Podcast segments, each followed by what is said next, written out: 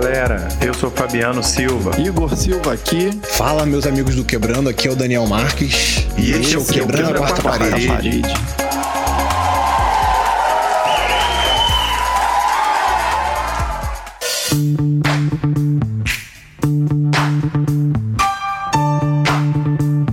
Fala galera, estamos de volta com Quebrando a Quarta Parede. Eu sou o Fabiano Silva e um sorriso na frente de uma câmera pode esconder muitas dores. É verdade. E aí, meus amigos do Quebrando, aqui é o Daniel Marques. E sabe que tem uma música de um cantor que eu gosto muito, que é o Ben Harper, que fala assim: She's only happy in the sun. E eu sempre me perguntei o que, que acontece after sun. É isso aí, Daniel. E eu acredito que hoje a gente vai descobrir um pouco do que acontece depois do sol. Ainda mais que hoje nós temos aqui uma participante ilustre que vai a brilhantar esse cast, nos ajudando a compreender muito sobre esse filme, que é a nossa convidada Elienay Moura. Hum, muito bem, obrigada aí pelo convite, meninos. Sempre fico aí ouvindo vocês, né? Acho muito divertido o podcast de vocês e falei, acho que de hoje não vai ser tão divertido, porque o assunto é um pouco. É verdade. Né, um pouco assim espinhoso, delicado, vamos dizer assim, né? Mas é, vamos ver aí, vamos tocar aí para ver o que a gente consegue e que a gente conseguiu captar aí um filme riquíssimo. Não vou começar a falar primeiro, deixa Fabiano abrir aí para a gente depois ir na sequência. Sem problemas. Helena, antes de nós começarmos aqui a conversar sobre o filme, é, fala um pouquinho sobre você, quem é você. Eu posso primeiramente já apresentar você dizendo que você é a mãe da Lívia, né, que tá sempre aqui conosco. Mas dentre é. essas qualidades, quais as outras assim do seu é, é, seus conhecimentos que você pode se apresentar para a galera aí? Do seu do meu portfólio, né? Isso. Né? Além de ser a mãe da Lívia, eu também sou mãe de dois outros rapazes, né?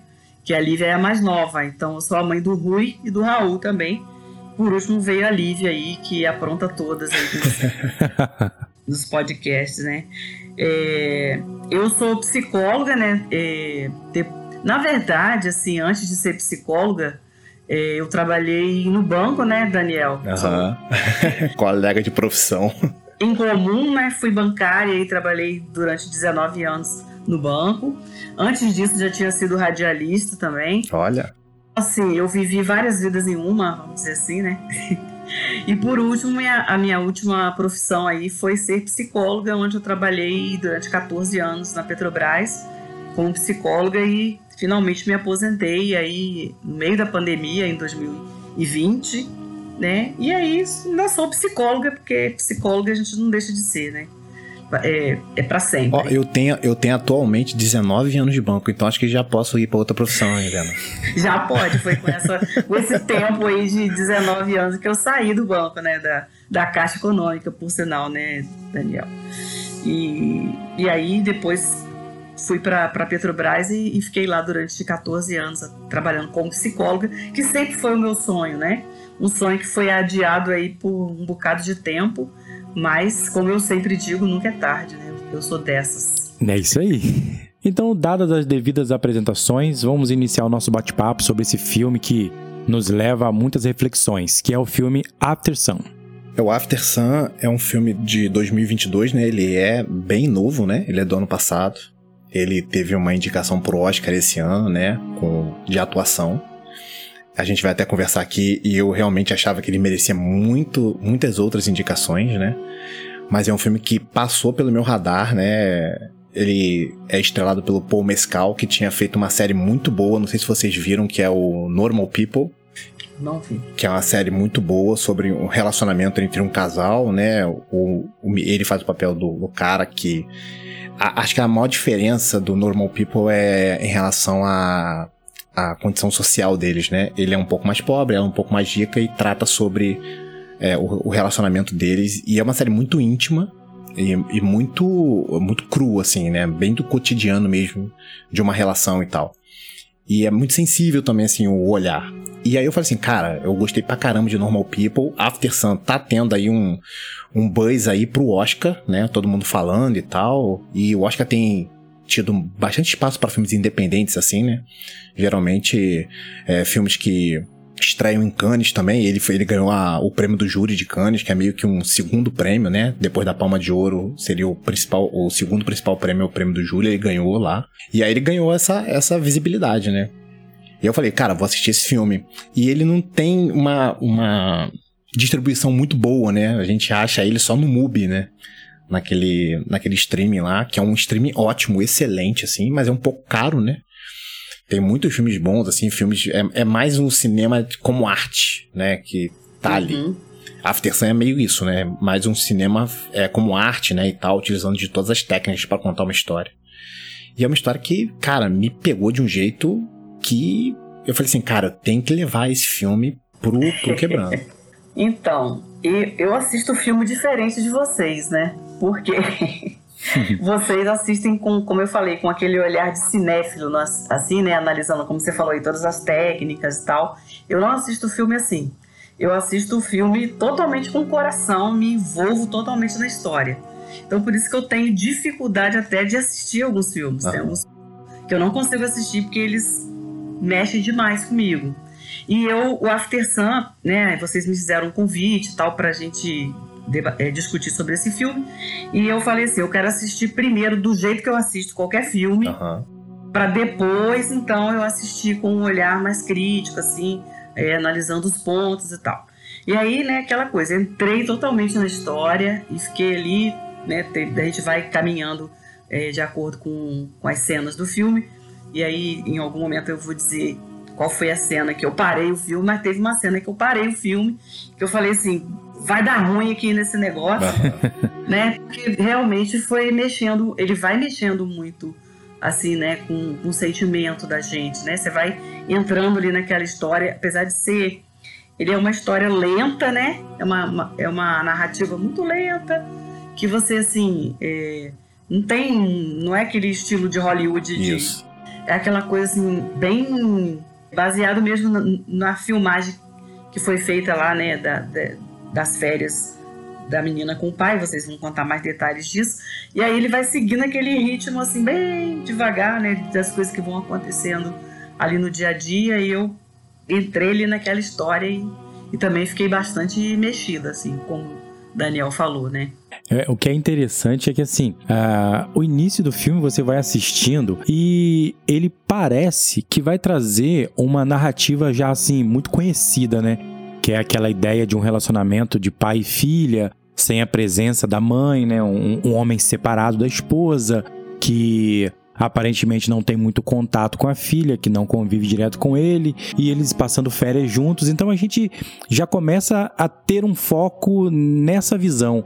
Só que aí o filme, no desenrolar da trama, a gente vai percebendo que vai muito além disso. Na verdade, é, foge totalmente dessa ideia clichê de o, o, relacionamento de um pai com uma filha somente nessa visão que a gente costuma assistir, né? É, é assim, o que me parece é que o filme é contado, né? Provavelmente é isso, né? Daniel pode confirmar aí. É contado a partir da visão da menina. Isso. É assim, é como ela tá vendo. E a criança, ela vê de um jeito muito diferente.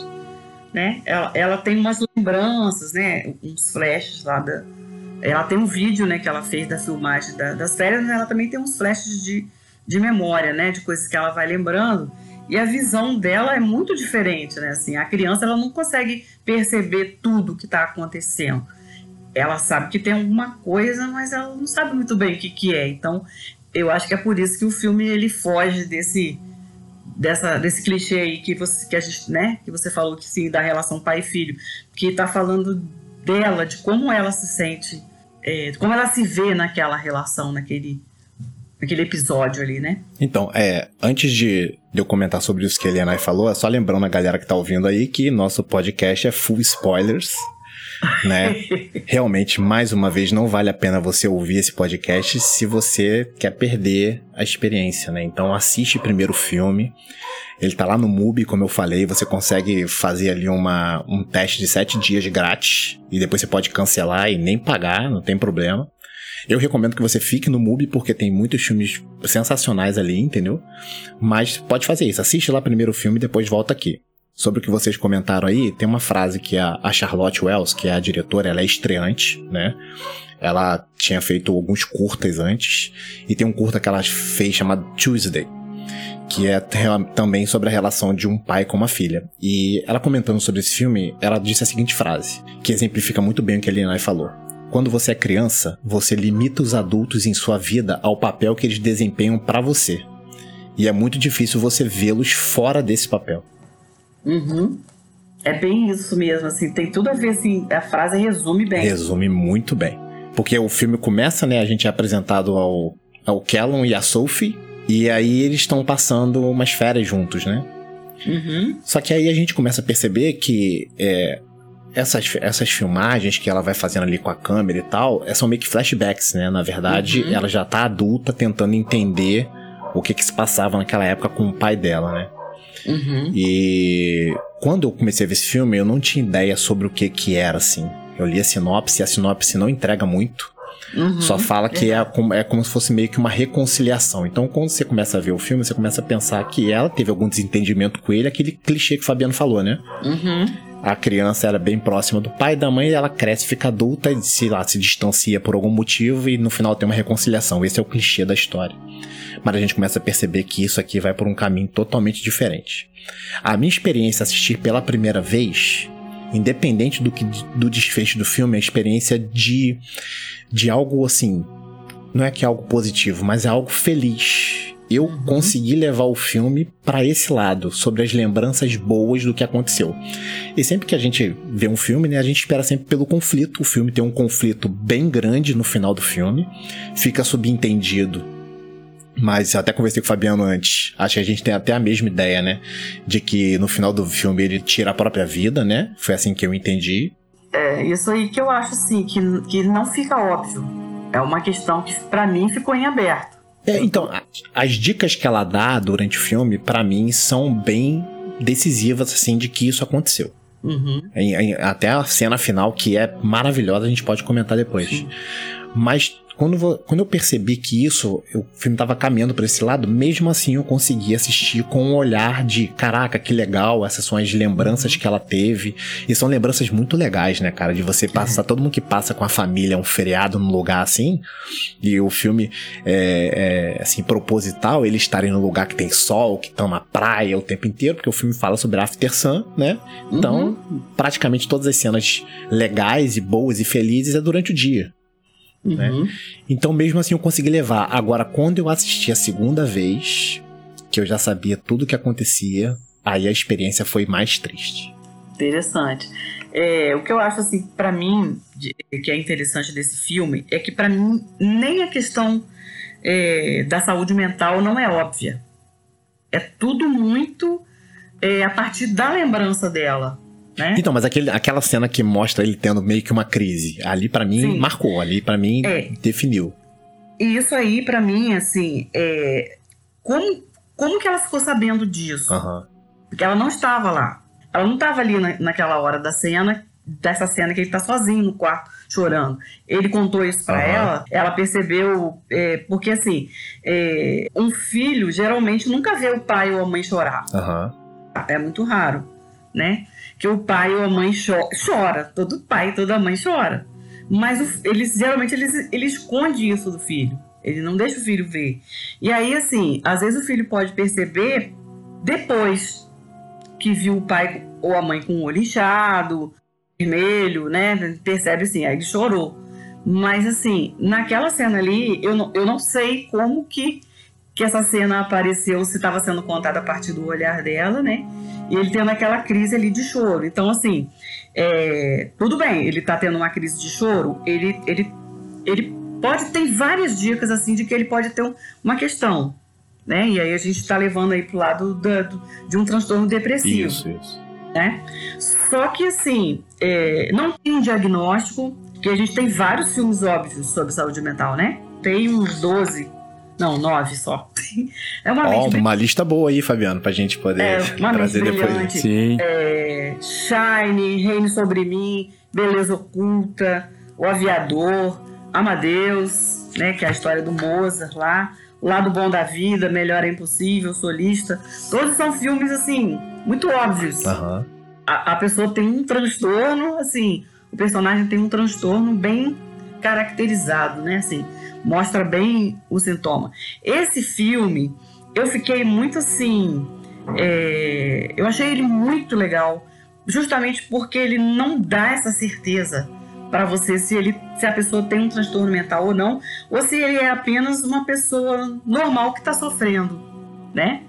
Porque é, esse, essas crises de choro, assim, como a que ele apresentou, é, ele tem uma fala também que eu achei bem interessante, assim, que ele fala assim, em algum momento, naquela hora que ele vai mergulhar, que tem um cara ajudando ele Aham. a roupa, é, ele fala assim: Eu não consigo me imaginar aos 40. Fiquei surpreso que cheguei aos 30. Isso. Sim.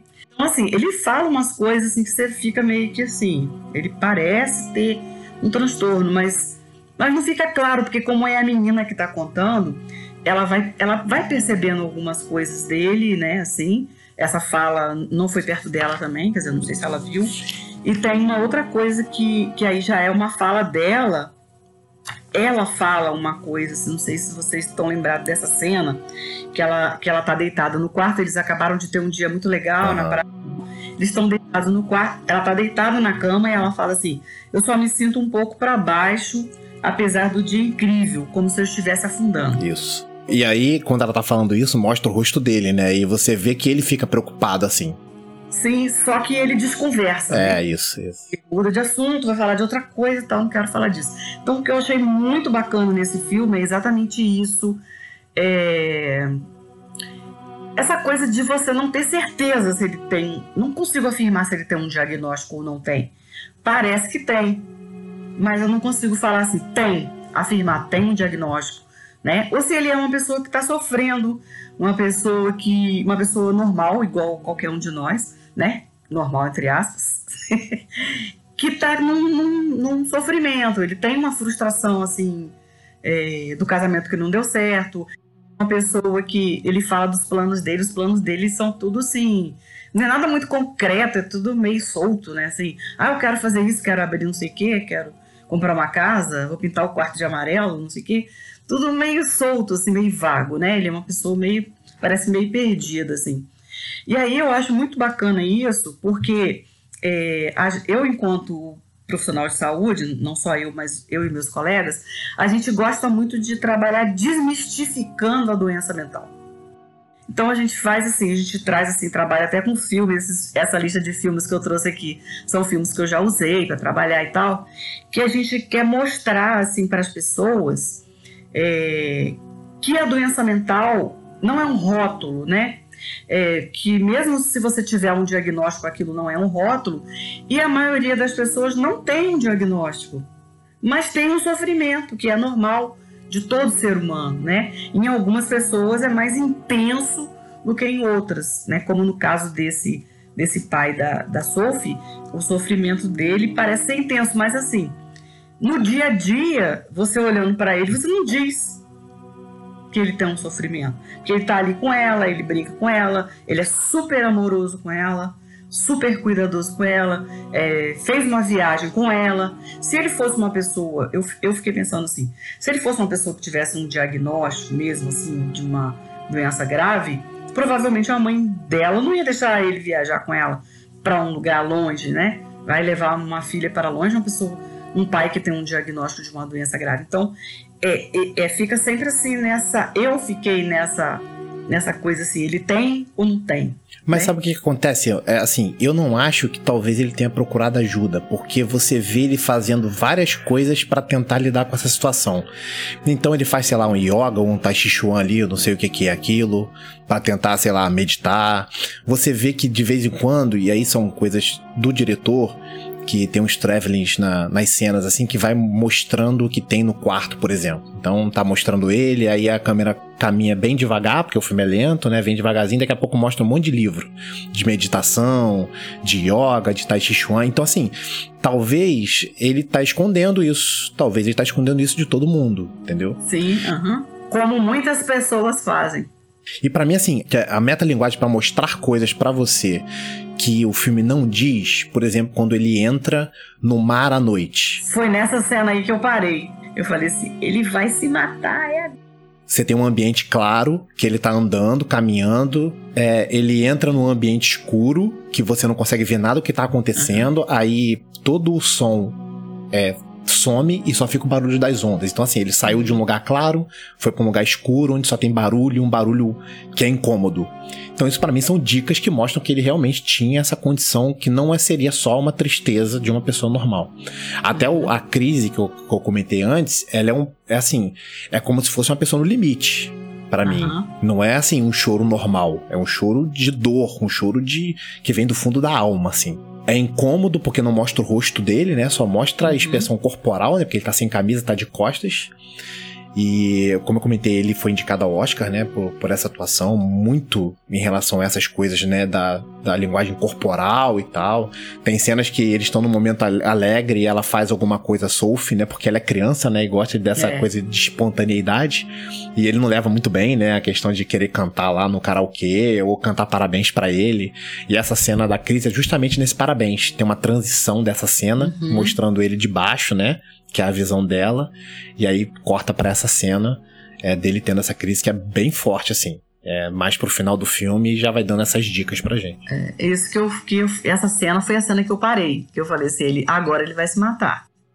né? E ainda por cima, ele some, assim. Isso, é, isso. Ele some ali, e aí depois aparece é, ela tentando entrar no quarto e isso. tal.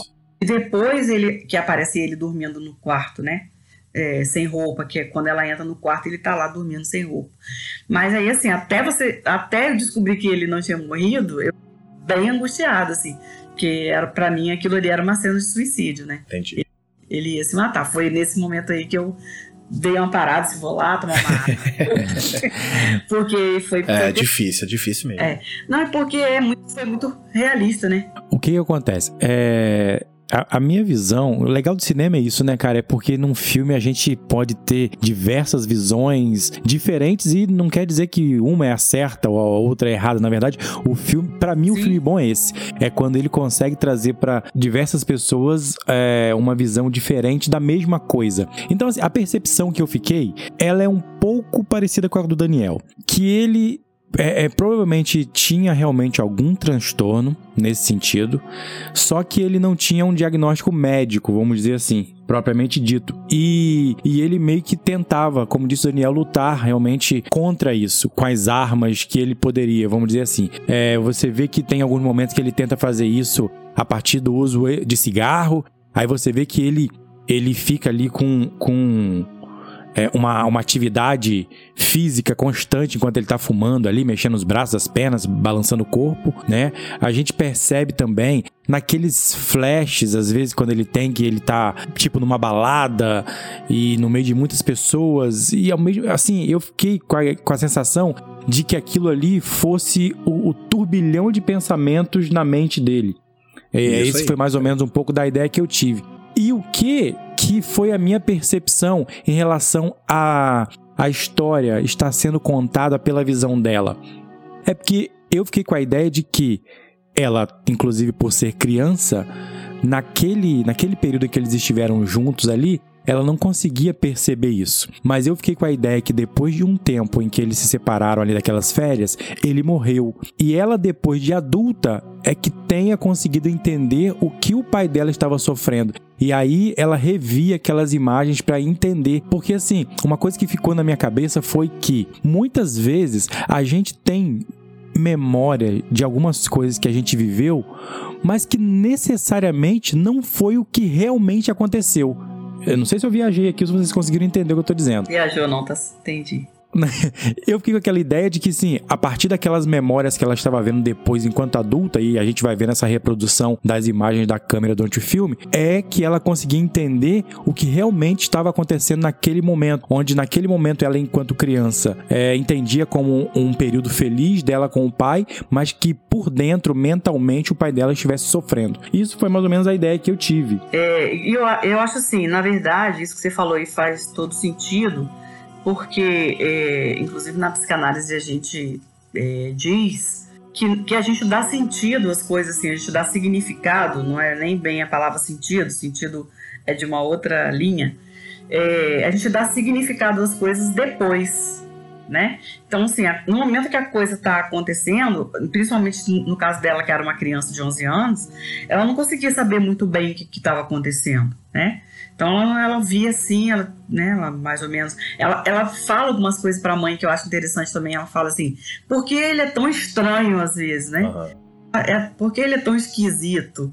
Né? Mas ela falava mais por causa daquela, daquela coisa da dança, do tai chi. Uhum. Tava fazendo, assim. Ele tá né? fazendo aquela coisa esquisita de novo. É isso, ela falava, falava isso, sim. É, mas ela não conseguia entender muito bem o que estava acontecendo. E aí, provavelmente, isso aí que o Fabiano falou faz todo sentido. Depois, quando chegou lá na frente, né, o pai dela provavelmente morreu, né, né? Assim, a gente fica com essa, com essa coisa aí no ar. É, e aí ela vai tentando dar, entender, né, assistindo as fitas lá, e ela vai tentando entender isso, assim, o que, que era realmente que estava acontecendo ali naquele momento. Mas em relação a esses flashes aí, Fabiano, eu fica, fiquei com a impressão de que esses flashes eram dela e não dele assim, é ela lembrando dele dançando. Não, não, não da cabeça dele, assim, não sei. Eu fiquei com essa impressão, assim, não que os flashes foram, fossem da cabeça dele, fosse da cabeça dela, lembrando dele dançando, as cenas. Que também era assim, muito rápido, né? Não dava pra você perceber direito o que, que era. Até a gente também ficava confuso. Sim, sim. Ó, pra mim, no final do filme, assim, porque quando você vê a última cena, é a cena que ele entra lá na balada com aquela luz estroboscópica lá piscando, né? Ele, quando ele entra lá no final do filme, a gente já teve várias cenas dessa, né? Que ela tá adulta nessa uhum. balada tentando chegar nele e ela não consegue, né? E tem uma hora uhum. que ela uhum. chega e ele tá dançando todo doidão assim e ela não consegue, tipo, segurar ele, né? Uhum. Então, para mim, realmente é isso que o Fabiano falou, né? É, é, a mente dele, e isso aconteceu depois das férias, porque foi justamente quando ele sai ali do aeroporto, ele entra lá atrás e a gente vê que ele tá naquela sala. Então, para mim, acabou aquelas férias, foi isso que ficou para mim. Ele entrou nesse turbilhão, nessa depressão e tal, profunda, e ela pode ter tentado ajudá-lo e não conseguiu, né? E ele acabou é, se matando. Para mim, ele se mata porque o filme também traz várias menções a isso, né? Tem uma, uma parte, uma hora que ele tá tirando o gesso do braço, né? Uhum. E aí ele se corta, ele tá no banheiro, ele se corta e a mão pinga sangue, né? Pra baixo, né? Ela fala também sobre um ferimento que ele tem no ombro, né? Alguma coisa assim. Então, assim, o filme vai dando várias dicas para mim que foi isso que aconteceu. Uhum. A questão do de, de que a Elenai falou da, do 11 anos, e o 11 anos é muito marcante pra Sophie, porque assim, é, o filme mostra isso também, que ela não é nem criança nem adolescente ainda, né? Uhum. Ela tá uhum. numa transição, então ela realmente não tem como se preocupar com o problema do pai, né? Não tem como uhum. prestar atenção nisso. Ela tem os próprios, as próprias questões dela, né? Uhum. Então, assim, ela não pode brincar com as crianças pequenas, porque eles são crianças, são bebês, e a galera adolescente tá muito à frente do tempo dela, né? Ela tá é. se descobrindo ainda, né? Tem aquela questão também de ela tá descobrindo ali a questão do relacionamento, né? Amoroso e tal. Tem um menino lá que ela beija e tal. Então, realmente, quando você é pequeno, cara, você tem suas questões, né? Você vive em outro mundo e realmente foi o que a, a Charlotte falou, né? Você limita os adultos só ao papel que ele desempenha ali para você. A uhum. vida deles é uma outra vida e quando a gente é adulto a gente começa a pensar nisso. É uma, é. é uma coisa engraçada que eu fico lembrando quando eu era pequeno. É, a, gente, a gente morava numa casa em Campos, né? E tinha um, uma plantaçãozinha do lado da casa, assim. E aí meu pai queria uhum. cimentar aquela parte ali, tirar essa plantação. Então tinha uma árvorezinha ali que ele tinha que, que, ele tinha que arrancar, né? E era uma árvore com uma raiz muito funda, ele tinha uma machadinha e ele tava ali trabalhando para tirar aquela aquela árvorezinha ali, né? E aí eu inadvertidamente cheguei por trás dele para ver o que, que ele tava fazendo. E aí ele acabou, quando ele foi com a machadinha para trás, ele acertou em cima da minha vista. Ai, meu Deus. E eu nunca tinha pensado como meu pai se sentiu até ser adulto e, ter, e ser pai. Porque uhum. quando eu sou pai hoje em dia, eu fico pensando que eu quero proteger minha filha de tudo. Uhum. E eu fico uhum. pensando, caramba, o que, que meu pai pode ter sentido em ter me machucado sem querer? Porque não foi culpa dele, entendeu? Uhum. E aí, é tipo assim, eu nunca tinha pensado nisso quando eu era criança, adolescente Sim. ou jovem, mas hoje em dia, adulto, eu vim pensar isso. Caramba, isso é, é muito profundo, assim. Criança e adolescentes são os seres mais egocêntricos que existem. exatamente. o mundo gira em torno deles. Então, é. os problemas deles são os maiores, né, e tal. E, e isso, né, a gente vê muito isso na, na questão da Sophie, né, e uma coisa, um momento assim que eu achei interessante no filme, assim, é, é uma hora que ela, é, para mim, dali para frente teve uma, uma ruptura, assim, hum, porque ela tinha, até então os dois tinham um, um, um relacionamento assim de muito afeto, Isso. né? Os dois, tanto, tanto ela, ele com ela como ela com ele, ela, ele deixou, eu fiquei assim, ele deixou a cama maior para ela dormir. Uhum. Dormir na caminha pequena. Isso é um, é um pai, um pai amoroso, amorosíssimo, né? apesar de lá das questões dele. E ela também muito amorosa com ele e tudo. Só que tem uma hora que ela, ela confronta ele e fala assim: Por que você me promete coisas que você não tem dinheiro para pagar? E aí, para mim, naquela hora ali, teve uma quebra, assim, na, na, na, relação, né? Que aí ele começa. Que aí, a partir, eu acho que é até a partir desse momento que ele que tem aquela cena que ele vai lá para dentro do mar e tal. Eles dois se distanciam. É, ele sai para ir embora pro quarto e ela fala assim, é. assim: ah, não, vou ficar aqui. Aí é a hora que ele sai a esmo, né, pela cidade ali, uhum. pela vila. Não sei se ele bebe, né, não sei. Ele não quer cantar com ela. Isso, isso. Coisa que ele fazia sempre, né? Então, assim, meio que vai acontecendo uma ruptura, assim, nessa hora que ela confronta ele, que ela se dá conta de que ele não tem esse dinheiro que ele fica falando que tem, que vai dar não sei o que para ela, que fica prometendo um monte de coisa e não faz nada, né? Inclusive eles foram para esse hotel lá que era um hotel barato, né? E, e, e, de repente eles vão passear em um outro hotel lá, passa o dia no outro hotel chique, mas não tem dinheiro para gastar com nada. Então assim, ela vai se dando, ela começa a ir se dando conta dessas coisas, né? E, e aí ela, eu nessa hora eu achei que teve uma uma quebra assim, nessa questão do afeto dele. E é muito importante dizer a música que ela canta no karaokê, que é o Losing My Religion, do R.A.M., uhum. né? Uhum. E a letra é justamente isso, né? Tipo, eu pensei ter ouvido você rindo, né? Eu pensei ter ouvido você cantando. Achei que pensei ter visto você tentando, né? Meio que ela... É meio que ela dizendo para ele, né? Tipo, ela mais velha, né? E, uhum. e tentando lembrar de como ela era criança as coisas que ele tava lutando, né? Porque acho que assim, a coisa Sim. mais bonita do filme para mim, e foi o que eu levei da primeira vez que eu, que eu vi, é como ele luta para fazer com que aquele feriado, né, aquela viagem seja uma coisa, uma lembrança boa para ela né? E ele tenta dar ensinamentos para ela também, tipo, tem um momento que eles estão no mar e fala, ó, oh, se você precisar me contar qualquer coisa sobre tudo, até se você usar drogas, você uhum. me conta, eu quero ser seu amigo, entendeu? E aí ele conta coisas do passado dele e ele demonstra que ele não teve isso dos pais, né? Tipo, no aniversário de 11 anos, as uhum. pessoas não lembraram do aniversário dele. Então, uhum. a tentativa dele, e esse que é o mais bonito para mim, é isso. Eu não tive isso e eu quero dar para ela, independente do que eu tô passando, né? Eu quero dar para ela a chance de, sei lá, se ela, se isso, por exemplo, for uma coisa genética, não sei qual é a condição de depressão, se tem alguma coisa a ver. E ele, quando ela comenta aquilo de, de se afundar e tal, e estar triste, ele fica com esse pensamento, né? Ele fica, ele muda de assunto porque ele não quer que ela passe por pelas coisas que ele passa, né? É, ele é muito, ele é muito legal com ela. Ele, para mim, ele é um excelente pai, assim, né? Ele tem as, as questões dele lá que, que são os problemas dele, mas ele é um excelente pai. Essa questão que você perguntou aí se a depressão tem um componente genético, sim, na maioria das vezes tem. Então. Né? Mas tem muito também do, do, do, do que se aprende, né? Do, do que, no, se bem que no caso dela, ela não vivia com ele, né? Ela vivia com a mãe.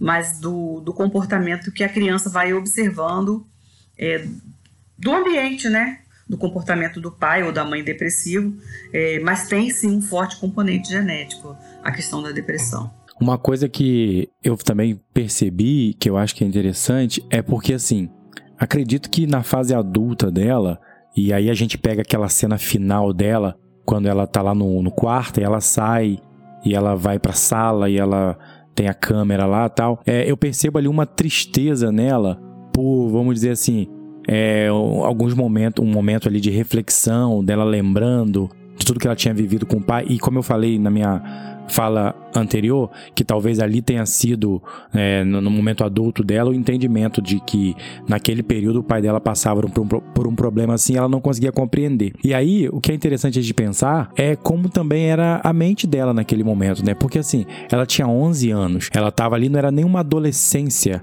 completa, ela estava ali numa pré-adolescência e ela estava naquele período em que a criança, é, em alguns momentos, é, se vê totalmente criança e em outros ela não se vê criança. E isso fica claro, por exemplo, quando tem algumas crianças brincando na piscina, o pai dela fala assim: é, Sophie, vai lá falar com eles. Ela fala, pai, mas eles são crianças. Então, assim, uhum. naquele momento ali, ela não se via mais como criancinha, como uma criança pequena. Mas em contrapartida, depois, quando ela estava na piscina com os adolescentes, com os jovens, que ali estava ali um casal namorando e tal, ela também já não se via integrada naquele grupo. Ou seja, era um momento que ela falou, não, eu também não sou desse grupo. Então, assim, a cabeça mas dela... Mas ela tá começando nesse grupo, né? Porque a visão dela é sempre da, da tipo, da cintura para baixo, dessa... De todos os jovens que estão ali, né? Sempre vê os meninos da cintura para baixo, as meninas também, como se fosse essa descoberta da sexualidade e tal, né? Sim, sim, Daniel, é exatamente isso. E é o momento em que eu acho que a nossa mente, enquanto adolescente ou pré-adolescente, tá, num, tá também um turbilhão de coisa. Porque em alguns momentos a gente já se vê apto a estar nesse grupo. E em outros momentos a gente também não se vê. Entendeu? Uhum. Quando ela tava realmente ali se inserindo no grupo, você vê que ela sai meio tipo assim, não, isso aqui não é para mim. Uhum. Né? E, e em ela fica deslocada, né? Deslocada, é. deslocada. E aí, assim, na fase adulta, é, talvez viesse, isso aqui sou eu que tô conje conjecturando, aquele pensamento dela, poxa, naquele momento eu estava com a minha mente tão, tão é, é, é, misturada e eu não consegui perceber o quanto meu pai uhum. estava sofrendo, sabe? São coisas que eu percebi também assim e comecei Sim. pensando que pode ter sido desenvolvido no filme e, e é, é, de cara, às vezes a gente não consegue perceber, como Daniel bem falou. Assistindo uma segunda vez, você já começa a ver algumas nuances, algumas coisas que ficam no ar, né? Então, mas quando, quando você pensa que ela meio que se culpa, não sei se ela se culpa, né? Mas isso é injusto, né? Tipo. É, isso é um pensamento triste para mim. A pessoa é adulta e ela era criança, ela não tinha o que fazer, ela não tinha como ajudar é. ele, né? Tipo. Sim. Mas mas assim, a gente partindo assim do, da, do que a gente está partindo, né, de que ele se matou, é, é muito comum a, a, pessoa, né, que estava mais próxima, uhum, né, a família, assim, ela ficar pensando assim, o que que eu não vi, sim, né, qual o sinal que eu não percebi, é, e aí tem uma, uma tem um pressuposto, né, assim, de que a pessoa que está pensando em se suicidar sempre dá sinais, uhum. só que não sempre dá. Então, assim, é, isso, esse pressuposto, ele às vezes coloca uma carga ainda maior de culpa em cima da pessoa que estava uhum. da família próxima e tal. Cara, então assim, se ele se, se toda pessoa que está pensando em se suicidar dá sinais, por que, que eu não vi? Por que, que eu não percebi? Né? Só que nem toda pessoa dá. Né? E eu vi, até vou citar uma, uma coisa aqui de, daquela uma médica, uma psiquiatra aquela doutora Ana Beatriz Barbosa, né, que ela é famosa, assim, tem, tem vários vídeos dela por aí pelo, né, pelo Instagram, pelo YouTube, ela falando que ela tinha uma paciente, que a paciente era uma paciente psiquiátrica grave, com risco de suicídio, e que ela acompanhava essa paciente super de perto, assim, inclusive ia na casa dela almoçar, uhum. quase todo dia, assim, para porque estava uma situação bem grave. E aí, o que, que essa paciente fez? Ela, é, um dia lá, ela, que a, a, a, médica, a doutora Ana Beatriz, avisou que não podia ir, ligou para casa dela. Ela morava com vários empregados, assim, né? Era uma pessoa de posses. E avisou que não ia poder ir porque tinha acontecido um imprevisto e tal, não sei o quê. Aí ela foi e fez o quê? Pediu ao, ao motorista para ir na rua comprar um doce muito, que ela queria muito, que ela muito gostoso. Tinha feito a unha, fez a unha nesse dia. É, falou com a pessoa acompanhante dela para ir lá em cima no terraço, que ela queria tomar um solzinho, que ela estava precisando tomar um sol. Chegou lá em cima, é, jogou a mulher na piscina e, e, se atirou lá de cima. Então, assim. É uma condição muito, muito difícil, né? né? É, ela, ela planejou tudo, ela não deu sinais nenhum de que ia fazer nenhum. Inclusive, essa cuidadora falou com a, com a doutora Ana Beatriz que ela estava ótima nesse dia. Uhum. Tinha feito a unha, tinha ido no salão, feito a unha, porque a gente tem sempre aquela ideia assim, de que o, o potencial suicida ele já se descuidou da aparência, uhum, ele, uhum. ele, já né, tá naquele quadro depressivo bem grave, assim, só que não, não sempre é assim. Né? Então, não tem por que se culpar. Ele, quando ele fala disso, às vezes ele fala para o médico. Uhum. Mas pelo jeito, nem pra doutora Ana Beatriz ela falou. Não, e nem sempre a pessoa busca ajuda também, né? É, Como a gente sempre. comentou aqui, às vezes a pessoa busca ajuda por meios próprios, né? Ainda mais hoje em dia que tem tanta coisa aí, tantas pessoas ensinando várias coisas, né? E os coaches Sim. da vida e tal. Então, às vezes a pessoa acha que ela pode ganhar dessa luta que é o que mais ela precisa de ajuda, né?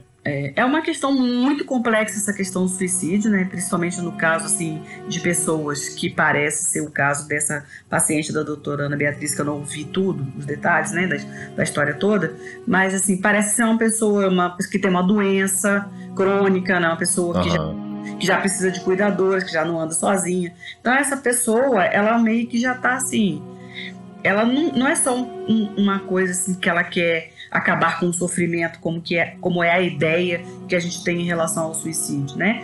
Ela é uma pessoa que meio que assim já desistiu, já Aham. tá aqui fazendo o quê? Já tá meio querendo entrar naquela da eutanásia, né? Que a gente não tem aqui no Brasil. A gente não tem, né? É, suicídio assistido, que a gente chama, né? É, e aí a pessoa meio que já tá nessa, assim, então ela já provavelmente já tava traçando os planos assim há muito tempo. Mas aí voltando no filme, não, tinha, não tem como perceber, né? Não dá, assim. Mas é normal a pessoa ficar é, se culpando, sim. Você comentou agora sobre isso e eu pensei em relação à cena da crise dele, talvez isso foi é, realmente o pensamento dela de como seria, como ele estava se sentindo quando ela não estava vendo, entendeu? Aham, Que a exatamente. pessoa às vezes não dá, né, a ideia, então ela, muito provavelmente ela pensou assim, ah, ele estava sofrendo desse Uhum. jeito, entendeu? Ela vai, vai preenchendo aqueles, Vai preenchendo os espaços. aqueles buracos ali da- É. da- das perguntas dela, Pode né? ser, pode ser. E uma coisa também que eu fico pensando atra- a partir desse filme é que é, tem até a ver com a frase que eu falei no início, que inclusive essa frase ela é minha, tá? Desculpa aí. Mas que por trás de, um- de um sorriso, muitas vezes é, são muitas dores sendo escondidas, né? É, a gente via que, que em, algum, em muitos momentos ele tentava passar pra pra ela que estava tudo bem, que né, era só Aham. alegria, mas por dentro ele não estava. E em alguns momentos ela pegava, a câmera até mostrava isso, né? É, alguns momentos dele bem reflexivo, assim, com, aquela, com aquele olhar no nada, sabe? Com aquele olhar, aquele pensamento vazio, assim. Às vezes nós também não conseguimos, é, nós não somos, não é? A, a, tirando a Eliana, que é psicóloga, é, pessoas, é, vamos dizer assim, comuns, comuns que eu digo sem a formação na área, muitas vezes não consegue perceber alguma coisa assim. Mas nós, muitas vezes, enquanto leigos, acabamos sendo é, preconceituosos. O que eu quero dizer com isso? A gente às vezes é, pega uma, uma atitude de alguém, pega um olhar evasivo desse e já logo pensa, pô, fulano é mal educado, fulano não dá atenção. E muitas vezes talvez essa pessoa esteja passando por um conflito interno. E a gente às vezes não consegue perceber. Quando eu digo perceber, como eu falei, a gente sem ter um conhecimento científico da coisa é mais difícil, mas pelo menos ter sensibilidade de entender que aquela pessoa pode estar vivendo algum momento complicado. Mas a gente muitas vezes nos coloca em primeiro plano. E a gente acaba não percebendo que alguém talvez pudesse estar precisando de uma ajuda, ouvir alguma coisa, alguma indicação. E, e isso, para mim, o filme deixa um pouco claro também que a gente precisa ter um pouco desse olhar mais apurado, não tentando diagnosticar as pessoas com transtornos mentais quando a gente não tem conhecimento de causa para isso. Não é isso que eu tô falando, mas ter sensibilidade para entender que as pessoas muitas vezes estão agindo de alguma maneira por talvez estar passando por alguma situação que a gente não compreende. É, tem a situação também da você saber que a pessoa tá passando por uma condição, porque ela tá indo buscando tratamento e ela te confidenciou isso. E às vezes ela tá passando por um problema difícil e você quer ajudar, mas nada o que você fale vai mudar, né, Elianai? Uhum. Porque às vezes a pessoa tá numa situação e não adianta você falar frases de efeito, ou você contar É. histórias que nada vai mudar. Nessas horas eu acho que o fato de você estar do lado, né, e a questão da que empatia e o amor, acho que é o amor, né, é a palavra que muda o mundo, né? O que falta no mundo é o amor. Então você amar independente de às vezes a pessoa não dar valor ao que você tá fazendo e tal, porque ela realmente tá numa condição que é totalmente fora assim da normalidade, né? As reações são totalmente diferentes, né, do que você poderia esperar. Mesmo você fazendo uma coisa boa, então assim, acho que a mais é ser empático, amar, independente e estar do lado. É nesse sentido mesmo que eu tô falando, Daniel. Nesse sentido mesmo, é isso aí mesmo. A gente, no, no- no- lá na Petrobras, assim, durante um tempo, a gente fez uma campanha que a gente falava dessa questão do cuidado, né? É, porque às vezes a gente, na maioria das, da vida de todo mundo, a gente está correndo tanto, né? Você está ali no seu trabalho, você está ali para trabalhar, você não está ali para ficar uhum. dando atenção a A ou a B ou a C. Né? Mas, a gente, mas a gente sempre tentava trazer para as pessoas essa questão do cuidado, de você é, ter um olhar para o outro, assim, por mais que você esteja ali para você estar tá trabalhando, se você tá trabalha todo dia com uma pessoa, você percebe o dia que ela está diferente. Uhum. Porque você percebe assim, ela, hoje ela chegou um pouco diferente. Então, assim, você pode se aproximar dela e perguntar, né? Falar assim, né? oferecer seu ouvido, como você falou. Não sei o que eu vou dizer, vou dizer palavra de efeito, né? Frase de efeito. Não é para dizer, é para é pra ouvir, né? A gente falava assim, mais importante do que falar é ouvir. Ouvir. Às vezes a pessoa é, e aí ela verbaliza e ela vai melhora com isso também. Vale até para essa que pessoa que já está pensando em suicídio, né? Que às vezes ela, o simples fato dela falar do que está angustiando ela, do ali só no pensamento, só no pensamento, pensamento rodando, rodando, né? E aí você chega e oferece o seu olhar de cuidado, de atenção, e aí a pessoa já percebe que tem alguém que se importa com ela e aí começa a falar e tal, a se abrir. Só que às vezes também a pessoa não quer fazer isso, porque ela fala assim: se ela me falar alguma coisa que eu não sei o que fazer com isso. Uhum. Então aí a gente ficava é, ensinando as pessoas assim: se ela te falar alguma coisa que você não sabe o que fazer com isso, é, procura, leva ela, encaminha ela para um profissional. Uhum. Mas você tá ali para oferecer o primeiro ouvido, né? Porque o profissional de saúde às vezes está lá longe, não está ali perto dela, é você que está ali perto dela. Né? Então, Mas a importância do profissional também, né, Eliana? Que sim, é a pessoa sim. que tem o um estudo, né, para poder né, ir pelos caminhos certos e tal. Sim. Acho que é muito importante. Fazer a escuta, que a gente fala da escuta profissional, né? Que é uhum. uma diferente e tal. Mas a escuta do amigo também ajuda, né? Nesse momento aí que Fabiano falou, né? De você dar um. De você ter um cuidado com a pessoa, de você é, dar atenção, de você demonstrar que você se importa, né? E nessa questão até do suicídio, a gente orientava as pessoas, né? E, e orienta ainda, é a mesma orientação. É, que você pode perguntar sim se ela tá pensando em uhum. Mas a gente acha assim, se eu perguntar, ela vai vou vou estar tá precipitando ela a fazer alguma coisa. E isso é totalmente mentira, né? Então, se você perguntar, às vezes ela vai tomar um susto assim, né? Tipo assim, né? Mas você pergunta, ela tem uma abertura para ela poder falar. Né? Está pensando em, em, se matar, né? Em tirar a própria vida e fazer alguma coisa. Se não quiser usar a palavra se matar, né? Porque às vezes essa palavra é meio tabu assim. Não deveria ser, mas é, né? É, mas você pode perguntar se está pensando em fazer alguma coisa contra você, em acabar com a sua vida, né? Está pensando em morrer. Então, assim, é, é importante você é, fazer essa pergunta. Hoje em dia tem também aquele é, centro de valorização de vida, né, Sim, né? Que é o 188, né? Então, é. às vezes, se você não souber lidar com essa situação, né? Sim. É importante a pessoa ligar, porque ali tem profissionais ali ao alcance, né, rapidamente para poder Eles são, ajudar. É, altamente qualificados, muito bem treinados para fazer essa escuta, né? De, de, de... E eles estão ali para isso, né? Isso. Voluntários, né? Estão ali especificamente para isso, para emprestar o ouvido ali. Isso, é 24 horas por dia esse telefone, é, é 188. É. E você vê a importância de você estar junto de alguém, poder falar com alguém, que a última cena do filme para mim, ela é muito emblemática, porque assim, ele está filmando a saída dela, a ida dela, né? Embora. E quando uhum. ela sai pelo corredor do aeroporto, que ele fica sozinho, caraca, a câmera foca nele. Ele está abaixando a câmera filmadora e de repente aquele sorriso que ele estava para ela o sorriso totalmente se apaga. E não é Muda, é que o sorriso se apaga, ele fica com uma cara, vamos dizer assim, fechada, desangado. Não. É uma tristeza tão profunda que toma a, a, a face dele que você vê que o semblante dele cai totalmente. Então, na minha mente, ali talvez tenha sido aquele pensamento dele: é, estou sozinho novamente. Uhum. Né? Até esse momento eu estava com a Sophie aqui, talvez distraindo a minha mente, podendo conversar com ela não de forma é, direta, falando sobre o que ele estava sentindo, passando naquele momento, mas de forma indireta ele estava podendo conversar com ela e a partir daquele momento ali ele estava sozinho novamente. Então assim, isso para mim me pegou aquela cena, falei, caramba, O cara agora se viu sozinho.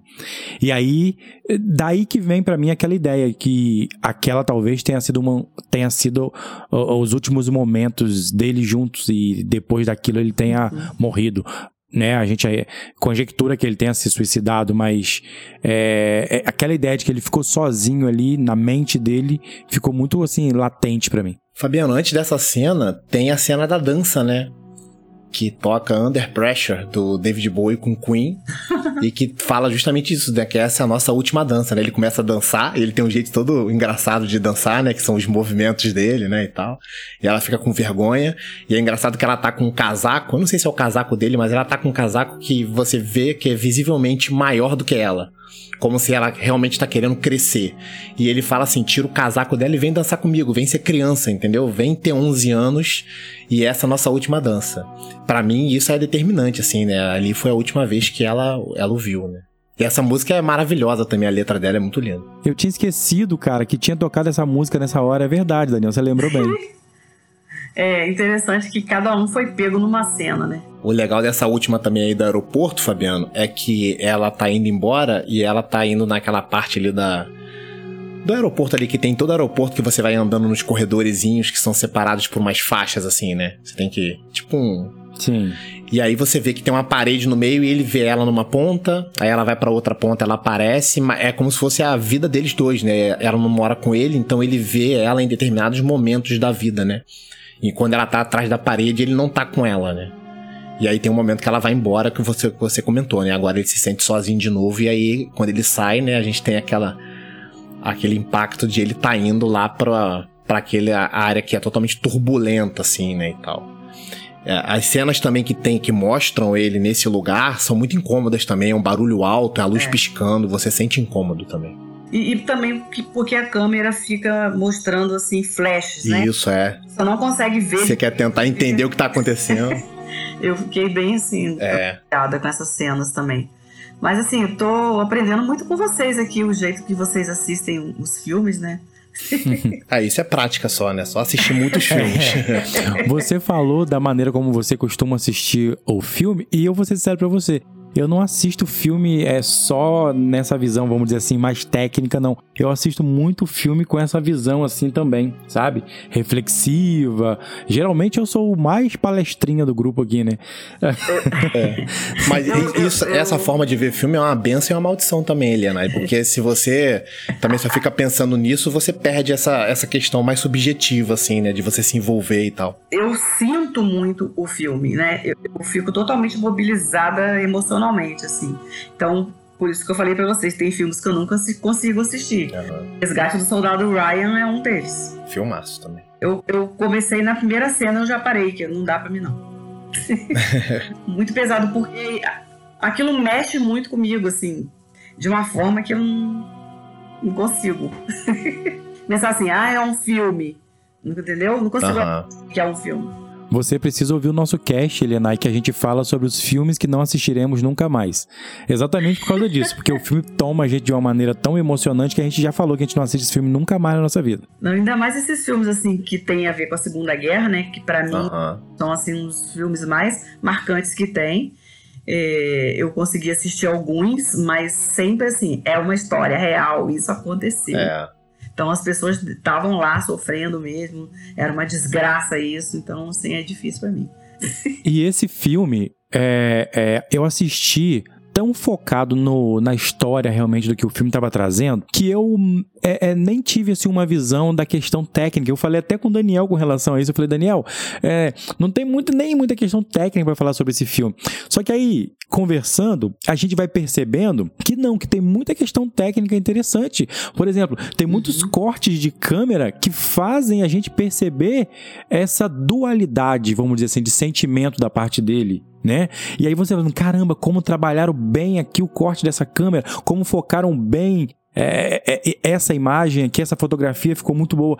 Então, assim, depois a gente vai vendo que não, tecnicamente o filme também é muito acertado. Esse é o dedo da diretora, né? É. E aí eu tava comentando que o filme só teve uma indicação, e falou-se muito no, no Oscar desse ano, né? No início do ano, sobre os filmes do ano passado, que não teve nenhuma diretora, né, concorrendo. Né? Só, só foram cinco homens e tal. E a Charlotte, com certeza, ali, ela poderia ter sido uma quarta ou uma quinta indicada, porque o trabalho que ela faz nesse filme aí, Fabiano falou sobre a técnica, mas a técnica da direção em mostrar coisas pra gente que não tá no início da cena na tela e ela vai mostrando aos poucos, e isso conta a história também, né? Porque não é só diálogo que conta a história, né? Toda a mise en scène ali, tudo que tá na tela tem que contar uhum. também. E você tem que prestar muita atenção, né? Pra é. Eu fiquei assim, pra não perder nenhum detalhe, né? E o filme usa muito reflexo, né? Muito espelho para mostrar justamente que é a visão da Sophie sobre o pai, né? Então tem um momento que ele tá fazendo yoga no quarto, aí você não vê ele. Aí daqui a pouco ele aparece no espelho, só o rosto dele assim, porque ele tá vindo por um lado, né? Sim. E depois ele vai pro outro, né? A questão também ali da da televisão que mostra, vai, vai passando da televisão e do lado tem uns livros, né, de meio que de alta ajuda, assim. Tem um momento muito legal também que ela começa a, repetir os gestos dele num lugar que eles chegam. Vocês lembram dessa cena? Que ele começa a fazer a yoga dele ali e aí ela começa a repetir. Ah, sim. É. E aí a câmera vai chegando pro lado e tem um outdoor, assim. Não sei se vocês pegaram esse, essa parada, assim. E tá escrito assim: We know the perfect plan. Não, é. Só que, tipo assim, o, o, a câmera ela só vai até o plá, porque na verdade não é plan, às vezes deve ser place, sei lá, uma outra palavra. Mas é tipo assim, nós sabemos o plano perfeito, é como se ele soubesse assim, eu sei como me curar, entendeu? Uhum, e sim. eu tô tentando passar isso para você, para que você não passe por isso se você precisar. E é nesse lugar aí que eles conversam sobre a questão de Cleópatra ter se suicidado. Isso, isso mais uma dica é. também. É interessante também. Mais uma dica também. E é a hora que eles vão lá pro meio do mar, lá os dois sozinhos, e ele fala, ó, você eu quero que você saiba que você pode falar comigo sobre qualquer coisa, né? Tipo, uhum. qualquer coisa que você passar, e aí ele comenta várias coisas e tal, fala até de drogas que eu comentei antes, ela fica meio, meio coisa assim, eu nunca vou usar isso e tal, não sei o quê. E aí ele fala, não, se você vai passar por isso e se você precisar falar, pode vir falar comigo porque eu vou estar aberto, né? E aí quando você pensa nessa cena que depois ela talvez não tenha tido isso, né? Porque ele já não estava mais ali, aí, aí realmente é um, Sim. é um sentimento que te deixa para baixo, assim. Esse filme, ele é muito poético, eu acho. É, isso. Ele é muito poético em tudo, né? Assim, na, no diálogo deles, na relação deles, no afeto deles que transborda, assim, na, no filme. Eu achei, assim... Tem uns momentos muito fofos deles, assim, é, os dois muito juntos, né? muito lindo, assim, muito lindo o filme. E aí, mais uma nota 10 para uma questão técnica aí, que é a questão da atuação, né? Eles estão muito Sim. bem no papel. Não, Eles conseguem entregar uma relação de pai e filha, assim, perfeita nesse sentido é, da emoção, assim. Então, assim, a atuação deles ali também muito boa. Então, falando sobre a questão técnica aí, nota 10 também. E muito natural que eu achei, assim. Parecia que era verdade muito natural, assim, a relação do, do, pai com a filha, assim. Não é sempre a mesma coisa, né? Não é sempre um uhum. momento de descontração dos dois, não. Tem um momento que eles embatem um contra o outro, né? Que é justamente uhum. aquela hora que a gente falou.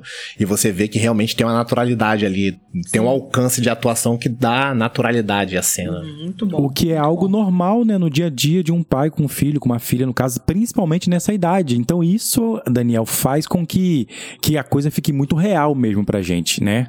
E depois no dia seguinte ele pede desculpa, né? Tipo, ele pede desculpa três vezes. Tipo assim, ele fica preocupado, né? E, tipo assim, o que que eu fiz, né? Eu fiz um negócio errado e tal.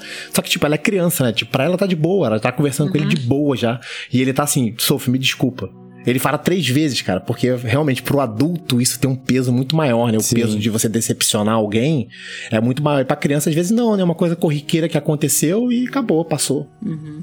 É, eu acho engraçado, assim, ele filme traz essa, essa naturalidade também, porque as cenas são muito comuns, tipo assim, é, aquele momento que ela perde a máscara debaixo da e aí é ela que pede desculpa para ele, né? Sim, sim. No dia seguinte. Ah, pai, eu não vi e tal. Aí ele, ele vai no momento parece que ele ficou bem chateado, assim. Uhum. Mas aí ele abraça ela, fala, não, tudo bem. Então, que ela fala assim, a máscara, eu sei que foi cara a máscara e tal. É, é a questão de você se identificar, né? O filme, uhum. quando faz você se identificar, é um negócio que te prende e aí você Sim. embarca junto, né? E aí tem um significado, vai ter um significado para você no final, com certeza. Muito lindo, muito bonito. Gostei muito.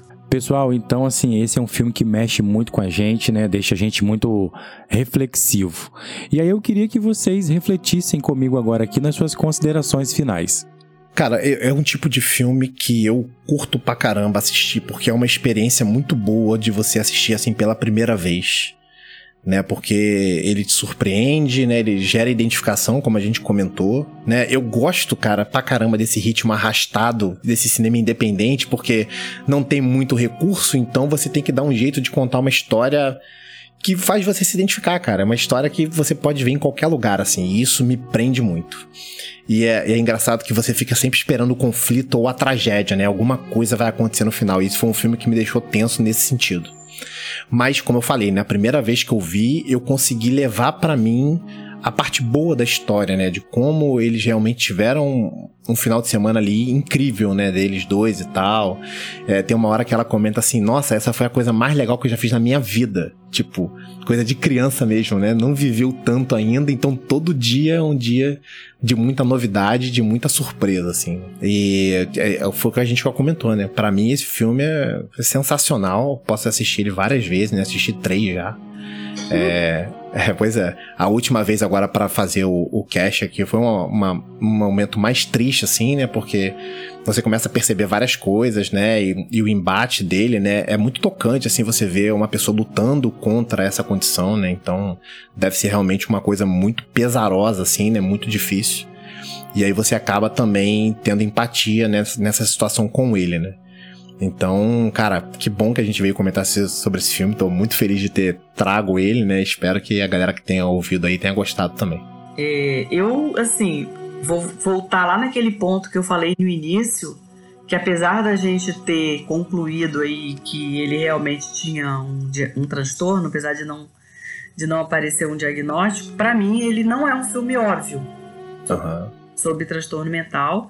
E aí eu acho ele muito bacana. Eu usaria ele para trabalhar, se eu quisesse trabalhar essa questão aí de desmistificar é, a doença mental, no sentido assim de mostrar que é, a pessoa ela pode estar tá vivendo ali uma vida assim de, de, como o Fabiano falou, de uma aparente alegria, né? De ele ficava tentando ali trazer, fazer a filha dele ser feliz e ele mesmo também tentando ali aproveitar o, as férias, né? Aquela semana ali de férias, mas ele lidando com as questões dele ali. O quanto isso pode estar do nosso lado e a gente não perceber. Com certeza. Entendeu? Então, assim, para mim, ele, ele tem essa. É, que aí já é o meu olhar mais é, profissional, né? Assim, vamos dizer assim. Ele traz essa questão aí que fica assim. Uma interrogação, apesar da gente ter concluído que sim. Mas no início, quando você começa a ver, você fica assim, não sei. Ah, mas é a visão subjetiva mesmo, Eliana. É. Cada um vai, vai levar para um lado, né? Isso é legal Sim. também, do cinema. Aí, não, não, mas aí eu acho bacana, assim, que isso é muito normal acontecer do nosso lado. Pessoas que estão do nosso lado, cheio de questões, uhum. cheio de problemas, cheio de sofrimento, mas estariam tá no dia, no dia a dia do trabalho rindo, brincando, né? Fazendo piada. E aí, esse é o tipo mais é, difícil, né? porque é aquela depressão mascarada que a gente chama. Né? Mas aí quando a pessoa chega em casa e fecha a porta da uhum. casa dela, aí é que, é que tem aquelas crises de choro, aquelas coisas, mas quando ela sai da porta. Bota uma máscara, né? É, ela sai da porta para fora, vai pro trabalho, vai, tá, tá vivendo a vida normal, né? Não tem, não tem nenhuma dificuldade. Né? Porque a gente às vezes acha assim, ah, a depressão vai, vai atrapalhar, não vai deixar ele fazer as coisas. Aí ele vai. Às vezes ele vai. Só que não, não aparece para ninguém, né? Mas aí quando ele entra na. se recolhe lá que, que as coisas aparecem. Muito bom, pessoal. Muito satisfeito aqui com esse cast. Acho que a gente pode conversar bem sobre esse filme. A gente pôde é, desmistificar algumas coisas né, do nosso pensamento sobre esse assunto e é, fica para mim também aquela lição de que a gente precisa sempre aproveitar os momentos com quem está ao nosso lado. A gente não sabe quando eles serão os últimos, né? Então não é, não é uma reflexão triste que eu tô querendo trazer, mas é uma realidade e eu acho que esse filme aborda muito bem isso. Né? Então, é mais um bate-papo muito interessante eu acho que ele só só enriquece ainda mais a experiência de assistir esse filme. Se você ficou até o final desse cast, mesmo sabendo dos spoilers, como disse o Daniel, é, eu acho que ainda assim vale a pena você assistir o filme porque você vai é, poder se aprofundar mais em tudo que a gente falou aqui. Não é isso, Daniel? Com certeza, né? E comenta aí, né, na postagem que a gente já lançou aí no Instagram, né, e tal, tem um e-mail também, que tá aí no, na descrição do episódio. É, comenta com a gente aí o que, que você achou do episódio, o que, que você achou do filme, né? É muito legal essa troca aí entre a gente e a galera que escuta também os episódios. É isso aí. Nós vamos chegando ao final desse episódio, agradecendo aqui a Elianai por poder estar aqui, dedicando esse tempo. Eu que agradeço, né? Pelo convite. Pode saber que esse convite vai se estender por mais vezes, né? Já deixei uma lista de nove filmes aí sobre saúde mental, né? Pois é. Temos que fazer um episódio trazendo a mãe e a filha, o Fabiano. É, isso aí, cara, é verdade, é verdade. Lívia fica me zoando direto. É bem a cara dela isso mesmo. Pois é, pessoal, nós vamos chegando ao final desse episódio aqui. E o que eu digo para você é que podemos até não saber o que acontece depois do sol, mas depois que apertamos o play, sempre sabemos o que acontece, porque vamos sempre quebrar a quarta parede. Valeu. Valeu, valeu, pessoal. Até a próxima. Valeu, obrigado aí.